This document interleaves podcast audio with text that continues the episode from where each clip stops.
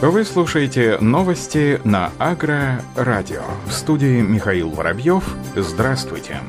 На Тамбовщине собирают рекордный урожай суперэлитного сорта овса. Уборочная компания в Тамбовской области в самом разгаре. В одном из хозяйств ведется уборка суперэлитного сорта овса «Лев», из года в год демонстрирующего высокие показатели по урожайности. Об этом сообщили в эфире телевидения Тамбовской области «Новый век». Суперэлитный сорт овса в хозяйстве выращивают не первый год. В 2019 году он показал урожайность 47 центнеров с гектара. В текущем году урожайность уже на уровне 56 центнеров с гектара.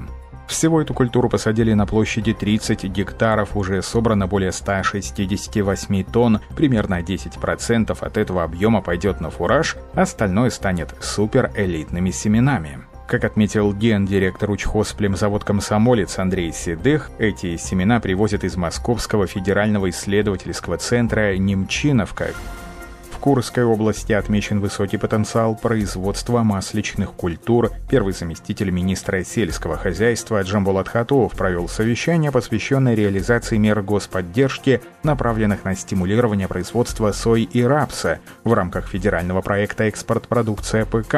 Участие в мероприятии приняли руководители региональных органов управления ПК и Госсорткомиссии. Как отметил Джамбулат Хатуов, в 2019 году был получен рекордный урожай масличных культур почти 23 миллиона тонн. Набранные темпы свидетельствуют о том, что задача по наращиванию их производства к 2024 году до 33,5 миллионов тонн будет выполнена. Развитию данного сегмента отраслей растеневодства способствуют меры господдержки. В частности, в июне этого года на стимулирование увеличения производства масличных культур 39 регионам из федерального бюджета было направлено 3 миллиарда 300 миллионов рублей. Также участники совещания обсудили правила предоставления господдержки сельхозтоваропроизводителям. Они предусматривают использование исключительно районированных сортов сельхозкультур, внесение минеральных удобрений и применение интенсивных технологий согласно установленным нормам. По итогам совещания руководителям региональных органов управления ПК поставлена задача по обеспечению максимального освоения средств федерального бюджета до 1 октября 2020 года. При проведении обследований посевов кукурузы специалисты Ростовского регионального Россельхозцентра выявили заражение пузырчатой головней кукурузы. Это патоген, с которым сталкиваются фермеры и аграрии во всех регионах возделывания культуры. Об этом сообщает пресс-служба Россельхозцентра. В результате заражения пузырчатой головней растительные ткани кукурузы вначале слегка припухают, приобретая более светлый оттенок, а затем разрастаются в белесую вздутую бесформенную слизистую массу, которая постепенно высыхает и темнеет темнеет, при дозревании грибница становится почти черной, вздутие рассыпается, грибные телеоспоры разносятся ветром по округе, заражая грунт. Вредоносность проявляется в выпадении пораженных молодых растений, в бесплодии початков при раннем их заражении или в недоборе урожая. При наличии вздутий больших размеров урожай снижается в среднем на 60% и более. Как объяснили специалисты филиала, мерами борьбы является соблюдение трехлетнего севооборота и пространственная изоляция, посев семян в хорошо прогретую твердую почву. Осенняя зяблевая вспашка грунта на глубину не менее 25 сантиметров с целью уничтожения зараженных растительных остатков ограничивает развитие болезни. Также по результатам мониторинга на территории северо-западной природной сельхоззоны Ростовской области отмечено поражение части поздних посевов подсолнечника таким заболеванием, как ржавчина подсолнечника. При поражении растений размер корзинки уменьшается до 16%, урожай семян снижается на 4 14-38%, маслянистость до 10%. Также по результатам мониторинга отмечены единичные случаи поражения этой культуры бактериальной гнилью, которая снижает урожайность до 25%.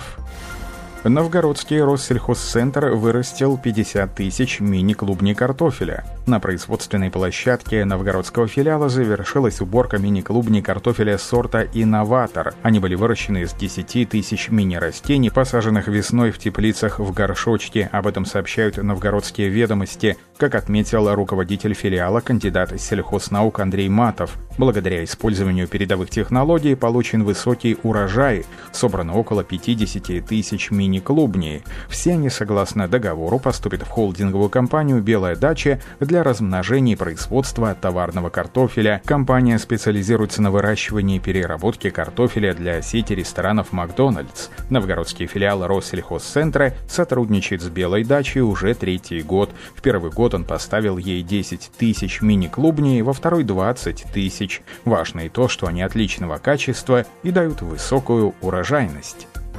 В начале сентября завершилось слияние Euralis Semences и Caussade Semences. Результатом совместной работы стало рождение компании Lidea, нового предприятия, которое уже входит в топ-10 крупнейших мировых компаний по производству семян сельхозкультур, занимая лидирующие позиции на рынках Европы. Об этом сообщается в пресс-релизе компании. Это слияние позволит сконцентрировать все силы и возможности для проведения масштабных исследований в области селекции и расширения рынка сбыта семенной продукции продукции возведения новых предприятий. По словам специалистов, слияние позволяет новому предприятию продолжить инвестирование промышленного производства и НИОКР, необходимых для развития деятельности, тем самым значительно укрепить позиции брендов на рынке. Результатом является широкий спектр гибридов и сортов, пользующихся спросом у фермеров и дистрибьюторов, а также стремление развиваться на существующих и новых рынках. Как говорится в пресс-релизе, Лидея должна быстро занять лидирующее позиции позиции благодаря своему широкому ассортименту продукции, сети производителей